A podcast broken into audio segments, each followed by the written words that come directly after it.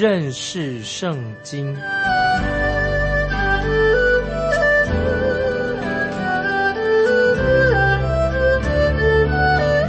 认识上帝的话，把上帝的话带到全世界。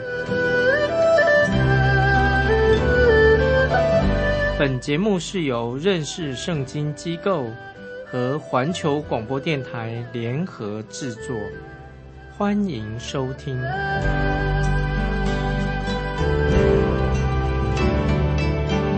亲爱的听众朋友，你好，欢迎收听。认识圣经，我是麦基牧师。上一篇的信息分享，就是主耶稣称赞了以弗所教会的有七件事情。耶稣称赞他们，这也应验在五旬节圣灵降临之后，到了一直到主后一百年之间的许多教会应验了。因为以弗所教会是一个代表性的，所以以弗所教会是这个时代的一个众教会的一个。代表，接下来我们继续看主耶稣对以弗所教会要有责备的。虽然它是一个模范教会，但是主耶稣对以弗所教会有所责备。现在我们来看启示录第二章第四节，启示录第二章第四节。然而有一件事我要责备你，就是你把起初的爱心离弃的。注意启示录二章四节这些经文很重要。是针对以弗所教会的，虽然是个模范教会，但是有一件事情，主说他要责备以弗所教会，因为他们把起初的爱心离弃了。以弗所教会不晓得为什么原因，渐渐的对基督就失去了一种原来起初很热烈的热诚的爱心。听众朋友，我们很难感受到圣灵曾经教导、引导这个教会，祝福这个教会。而且也知道说，这个教会以弗所教会如何的信徒如何跟主耶稣基督曾经有一个很亲密、很亲密的关系，而且以弗所教会可以说他们也这些信徒们呐，对基督的爱啊非常爱基督，很明白这个爱的重要性。但是现在主耶稣却对以弗所教会说：“你背弃的爱啊，这个上好的爱，你们背弃了。”所以，听众朋友，虽然以弗所教会他没有完全的离弃神，完没有完全背离主耶稣基督，但是启示录二章四节，主耶稣要责备他们，因为他们怎么样呢？他们虽然还是爱耶稣，但是跟起初的爱不一样的，把起初的爱爱心离弃了。所以，听众朋友，为什么原因呢？就是表示说，以弗所教会他们。一开始，他们的爱心对主耶稣的爱心呢，开始摇动了。听众朋友，会不会今天你的教会，我的教会，我们处在一个今天这个时代是一个很无情的、互相不信任的、很乖戾的啊，又很冷漠的一个时代里面？会不会今天我们也很难体会到以弗所书这里所说的这个主耶稣曾经跟以弗所教会他们之间呢有非常亲密的这个爱的关系？因为我们现在看到现代。这个世俗了啊，现在很世教会，这个已经很世俗化了，侵入了教会的，所以我们很难感受到初代教会以弗所教会啊，他跟主耶稣基督之间以前之前呢有一个很热切的爱心跟信心。那么那个时候的以弗所教会，我们看见开始啊有点往后退的。这个往后退，并不是关于在教义方面的，他们的教义还是纯正，教导还是纯正的，但是。他们跟主耶稣的关以前的之间的亲密关系呢，退步了。我们知道以弗所啊是一个大城市，当然大城市里面诱惑很多，就让以弗所教会这些信徒啊，慢慢跟耶稣基督的爱疏离了。他们就是刚才我们读的是二章四节说，有一件事情我责备你，你把起初的爱心离弃了，所以背弃了，所以以弗所教会背弃了。啊，耶稣啊，起初的爱心，这个教会以弗所教会之前啊，曾经在宣教事工上很尽力，很有潜力，所以当时的以弗所教会也好，在那个大城当中，人口几乎有两百五十万人口这么多，包括当时的罗马皇帝以及当时的贵族，当时的罗马贵族，都听到这个所传主耶稣的福音。我们也知道，圣灵也曾经大大的在以弗所这个这个地区大大的动工，可以说是空前绝后了。那么这里我要举一个例子，就是举个例子说，我们也常听过说，哎，某某人他跟基督之前有很亲密的关系，就是以前他跟跟基督关系很好。那么这里有我要讲一个小小的故事，啊，让听众朋友我们来互相鼓励。早期在在美国有一个宣教士啊，他是向印第安人啊，印第安人那个土著印第安人呐，在传讲福音。那么后来这个传教士他就生病了，生病了，有这个肺结核病。但是他在印第安人地区，他有有一次他就骑马，骑马的时候，他那时候还没有汽车，在印第安人地区啊，他突然间脚上抽筋了，又吐血了，昏倒了，所以他就从那个在传福音。这个要去一个地区当中啊，从马上摔下来，然后那时候是一个天气很冷，这位传传教了，他就躺在这个雪地里面。哎，奇怪，他骑的那匹马，他就就留在原地，他不乱跑。那匹马他从马上掉下来，但是那个马会留在原地。等他醒过来之后哈，昏迷醒过来之后啊，他就再骑上那匹马，继续的往前行，就向印第安人啊传福音。他一路一路骑马的时候，一面就在马上在喊着说：“主耶稣啊，啊，我真亏欠你，但是我知道主耶稣你很爱我。”所以我们看到啊，这位早期的这个在印第安人当中传福音的这个宣教士，他跟主耶稣之间有一个很亲密、很亲密的关系。听众朋友，我不晓得今天你跟耶稣基督的关系是如何。听众朋友，我要提醒你，你跟耶稣基督的关系。亲密的关系对你应该是很重要，但是我很担心今天的基督徒啊啊，常常在教会当中讲一些什么传福音的策略。今天不晓得听众朋友你听过没有？因为今天所谈什么呢？教会所谈的啊，什么关于所谓传福音的策略？那么我认为这些所教导这些传福音策略的这种圣经课程啊，很不实际。我认为很不实际。那么这些传福音的课程，我认我称为这种课程是是什么？为什么不实际呢？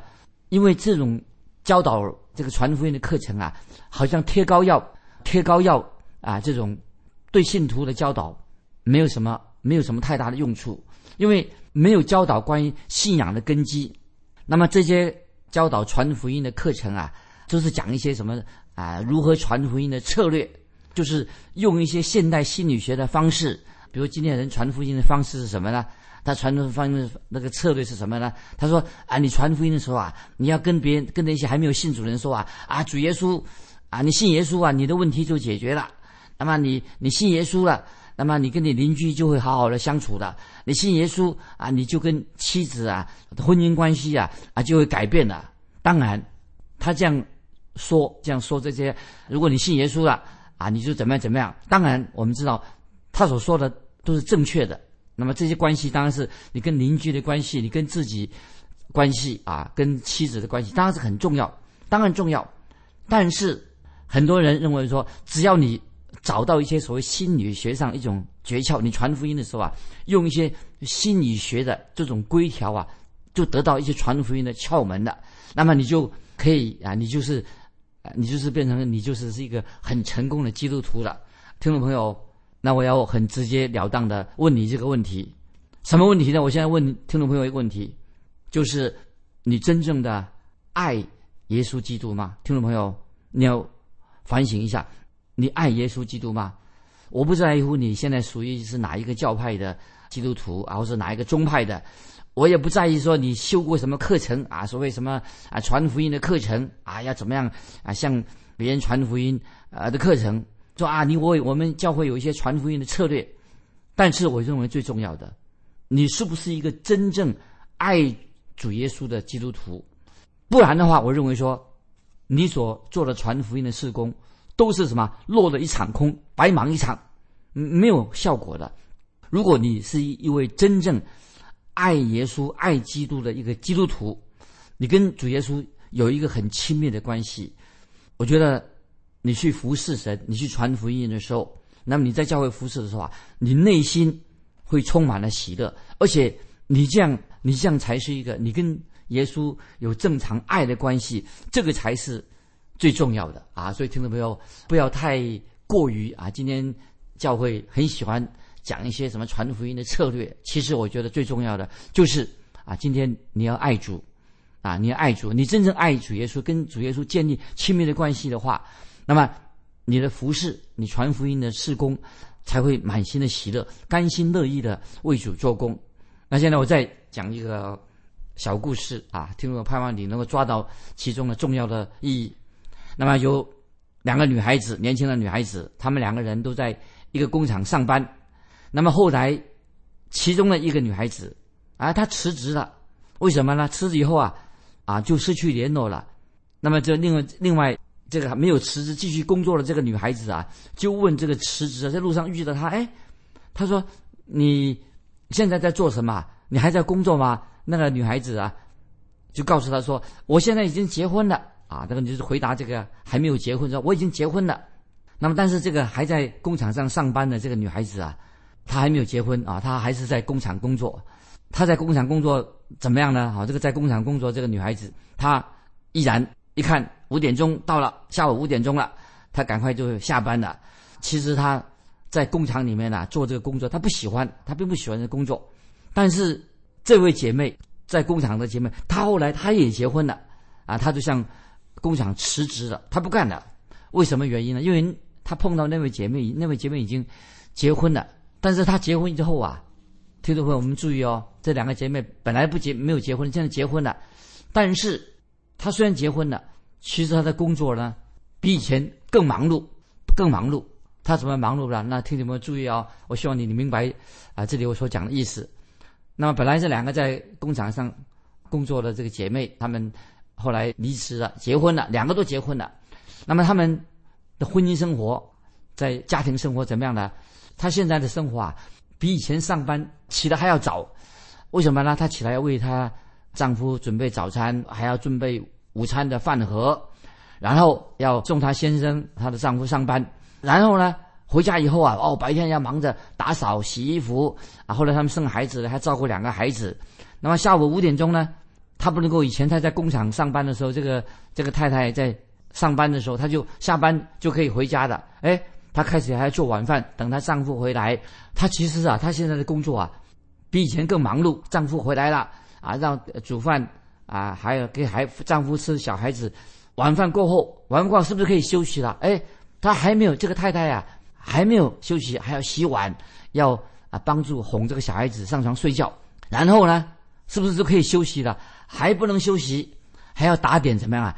她丈夫明天上班的时候啊，要用的东西。那听众朋友，我这里所说的意思什么呢？我要告诉你，等到这个姐妹哈上床的时间了。她自己实在已经精疲力尽了，但是这个姐妹心里却是很快乐。虽然整天的忙碌，忙小孩子的，忙丈夫的，但是她说：“我不需要像以前那样上班的时候那样工作了。”当你的家庭生活或者你现在的教会生活变成你的重担的时候，听众朋友注意，你跟基督的关系一定出了问题。只要你跟耶稣基督。关系很正常，是一个很上轨道的基督徒的生活。因此，主耶稣特别对以弗所教会的信徒说：“因为你离弃了起初的爱心，你背弃了起初最纯洁的爱。那么，怎么样解决这样的问题呢？那我们进到启示录第二章五节，给我们很重要的经文。启示录二章五节，所以应当回想你是从哪里。”坠落的，并要悔改，行起初所行的事。你若不悔改，我就临到你那里，把你的灯从原处挪去。这是非常严重的。以弗所的信徒，他们要做什么事情呢？第一件事情，他们应当回想，上帝给我们有这个记忆力，可以回想。感谢神，神给我们有能够回想，有记忆力。也许我们曾经在天气很冷的时候，我们仍然会感觉到。快乐，感觉到很温暖。为什么呢？想起以前那些啊快乐的事情、奇妙的事情。那么这里提醒听众朋友，如果你是一个敬畏神的基督徒，那么你会记得刚才回忆以往的事情那个情景吗？你还记得当时啊，你最初信耶稣信耶稣的时候，你的感动是什么？你会记起来耶稣对你的意义是什么？虽然现在你对主耶稣看起来很冷漠，好像啊信耶稣这个事情无关紧要的，是否你现在为什么原因？你现在已经变成很冷漠退后了？所以启示录告诉我们一个方式：你应当回想，回想以前你曾经与主很亲密的关系，你可以恢复你跟主耶稣亲密的关系，一定可以恢复的。那么我们看启示录二章五节下半怎么说呢？这个很重要了，就是什么，并要悔改。这是启示录二章五节所说的。他说：“你回想你从哪里坠落了，并要悔改。”那么这是对谁说的呢？是对一个基督徒说的。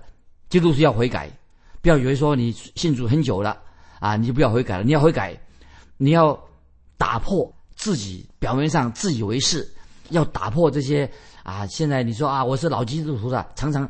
油腔滑调，你知道我是现在是老基督徒了，虚有其表啊，这外表的装饰，听众朋友要脱下脱下这些假的假面具，把它脱下来，不要再自以为是的。这里启示录二章五节告诉我们说，就悔改，要我们基督徒要悔改，悔改什么意思呢？就是你在回转归向耶稣基督。那么悔改是主耶稣基督是给每一个基督徒今天重要的信息。教会怎么个？能够叫一个还没有得救人悔改的，其实今天教会没有办法叫一个还没有得救的人悔改。没有得救的人，他们最需要的什么呢？他们需要要相信耶稣基督，寻求耶稣基督救恩。对那个没有信主的，那么这个悔改要悔改，对谁说的呢？乃是针对基督徒说的，非常重要。所以基督徒要悔改啊！现在我要引用《特撒罗尼迦前书》一章九十两节，这个。经文是对基督徒说的，《帖撒罗尼迦前书》一章第九、第十节说：“啊，中意思是什么呢？所强调的，要基督徒要离弃偶像，基督徒要归向神，等候他儿子从天降临。那么这里针对谁说的？针对教会说的，对基督徒说的，要悔改。可惜今天有些基督徒，今天的教会不爱听这样的信息。这里所强调的启示录所强调的。”二章五节说，就是你要回想，要回想以前，你要悔改，你要归向神，这是重要的信息。所以启示录二章五节继续说，下半节说了什么？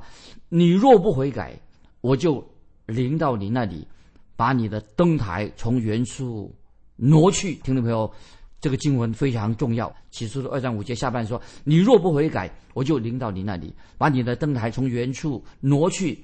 那么基督要说什么呢？就是要挪去你的灯台，所以今天听众朋友，我们要反省一下，今天的教会表面上好像我们还是去聚会，好像教会还存在，但是其实这个是等于你的教会，其实包括你自己已经是叫做关门大吉了。之前啊，教会很多人去教会涌进很多人，但是如今啊，有的教会已经荣景已经不在的，不像以前一样的。原因是什么呢？因为有些教会。以前教导圣经，现在已经不教导圣经。以前很热心，现在很冷冷冰冷冰冰的。所以今天我们读启示录二章五节说，基督仍然他在正在检查检视你这个灯台有没有发光。如果你这个灯台上的灯不再发光的时候，要记得哦，基督要来修剪你这个灯蕊，甚至要把你这个灯熄灭，就是把这个灯台上的蜡烛熄灭，这是。给我们听众朋友，我们读启示录二章五节的时候啊，给我们但愿听众朋友，如果你的灯台不再发光，要注意主耶稣来修剪灯蕊，或者他要把这个灯要把它熄灭的。继续我们看启示录第二章六节，启示录二章六节，然而你还有一件可取的事，就是你恨恶尼格拉一党人的行为。这也是我所恨恶的。那么这里听众朋友，这节经文不太好解释，到底很难认定尼格拉尼格拉一党的人到底是指谁。那么有些圣经圣经的学者都有不同的看法。那么其中一种，我认为比较合理的，他认为是指当时教会当中形成了一种新的祭司的团体，啊，他们是祭司的团体，啊，负责管理教会的人，这是一种说法。那么尼哥拉一党人，另外一种说法是说，就是有一些特别讲到尼哥拉一党的人，这些人是指谁呢？就是有一些异端出现了，就是那些离经叛道、背道的人，异端出现了。那么这个异端呢，就使人现在最终，这是可以做这样的解释，因为以弗所教会，神还祝福这个教会，为什么呢？以弗所教会啊是一个厌恶异端的教会，所以听众朋友，你属于无论属于哪个教会，千万不要陷入这个异端里面。当时的以弗所教会，主耶稣虽然责备他们，但是他们有很多好处，他们是一个厌恶、拒绝异端的教会。我们看就会明白的啊！现在我们进到下一节经文，《启示录》第二章第七节，《启示录》二章七节，圣灵向众教会所说的话，凡有耳的就应当听。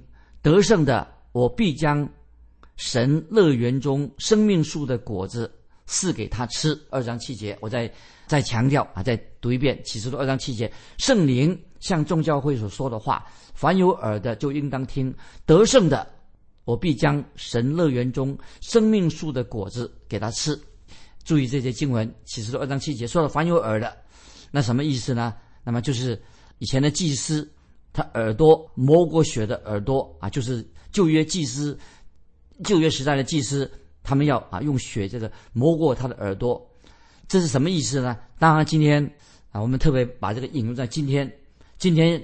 不是每一个人都听得懂神的道啊！不晓得听众朋友，你因为认识圣经，听得懂啊神的道。有些人虽然坐在教堂里面敬拜神，他却听不懂，也听不明白讲台在讲什么。这里要听什么，就听到主耶稣的道。所以主耶稣用这一句话啊，圣灵向众教会所说的话，凡有耳的就应当听，就是什么？就是警戒、警告那些。听到却不明白的人，听不懂，或者他不认认真的听，警戒那些什么耳朵发沉的人。所以在福音书里面，我们看见主耶稣常常说这句话。主耶稣怎么说呢？他说他们是听了，坐在那里听福音啊，听神的话，听是听了，却不明白。那么今天不晓得啊，我们听众朋友，你对聆听神的话，你对基督对你所说的话，有没有听得明白？那么那些明白真正明白圣经神的话的人，刚才我们读那个二章七节启示录，圣灵向众教会所说的话，圣灵今天透过他的话向众教会的每一个信徒说话。那么圣灵其实神的圣灵就是什么？就是今天听众朋友，就是你的老师，他把神的话告诉你。刚才我们读的经文，他说得胜的是什么呢？就是讲到针对圣灵向众教会所说的话。凡有耳应当听，得胜是什么呢？就是指今天听神的话的人，那些真正的基督徒。唯有这些真正听神的话的基督徒，他们才是靠着羔羊的宝血得胜的人。所以这个经文很重要。二章七节的下半，他说：“我必将乐园神乐园中生命树的果子赐给他吃。”这些我们听众就回讲，在启示录启示录讲这段经文，跟创世纪第三章。所讲的记载，《创世纪》第三章所记载什么呢？就讲到亚当夏娃人类堕落之后，神就那个时候就禁止亚当夏娃吃生命树上的果子。但是有一天，我们基督徒回到天上信主的人呐，进到天堂的时候啊，这个禁令啊已经除去了，因为我们回到天上的时候，回到神的国天上的时候啊，神是非常恩待我们基督徒，我们那个时候就可以吃到生命树上的果子了。那么我不知道这个生命树上的果子哈，在天国到底神的国里面呢是什么样的果子？但是我认为说啊，能够将乐园中生命的树的果子赐给他吃，一定是非常很好，是很享受的的果子。就是意思就是说，我们基督徒将来在神的国里面，我们不会是活的啊，非常的无聊啊。当一个不信主的人呢，他的人生啊很无聊。觉得大多数人活在这没有意义，但是我们基督徒，如果我们已经信神了，是一个真正的基督徒，基督徒回到天上的时候啊，我们可以活出不但自己能够活出结果子的生命，而且呢，我们还可以吃到生命树上很多很好很好的果子，好的无比的生命树上的果子。所以在神乐园里面啊，都讲到啊，当时未来的神的花园在天堂里面，不单单只有黄金街、碧玉城在天上，天堂啊是一个无比美好的一个花园，在花园里面啊，我们可以啊，刚才读启示录二章七节，得胜的。我必将神乐园中生命树的果子给他吃啊，吃到美好的果子，在神的花园里面，好的无比啊！所以现在我们所提到的啊，以弗所教会就代表史书时代啊那些啊有见证的基督徒，特别讲到以弗所教会当中代表史书时代有见证的基督徒啊。今天我们就分享到这里。这段经文虽然不太容易明白啊，但是我们。盼望听众朋友能够抓到重点。以弗所教会是当时史书时代的一个教会的代表，可以算是一个非常属灵的一个教会啊。虽然不是完全，但是是一个属灵的教会。最后，我要问听众朋友一个问题：欢迎你来信分享你属于你所属的教会，欢迎你分享啊，你对自己的教会有一些怎么样的看法啊？来信可以寄到环球电台。认识圣经，麦基牧师说：“愿神祝福你，我们下次再见。”